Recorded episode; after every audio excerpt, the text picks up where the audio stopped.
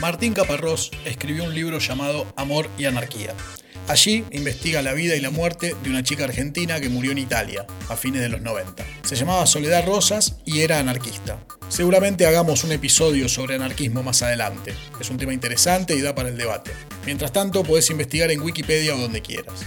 Como decíamos, Caparrós escribió un libro sobre Soledad Rosas. Para eso viajó a Italia. Conoció a sus compañeros de militancia y los describió así. Algunos de ellos trabajan en hospitales, escuelas, restaurantes, obras en construcción. Algunos no trabajan, otros trabajan en trabajos menos públicos. Pero su trabajo más activo es armarse sus vidas, no dejarse ganar por el sistema, instalarse en un mundo que ellos mismos controlan, en los límites de lo tolerado por el otro. Y lo hacen ahora, no mañana. La idea del aquí y ahora es como una versión en positivo del No Future Punk. No es que no haya futuro, es que no hay que esperarlo.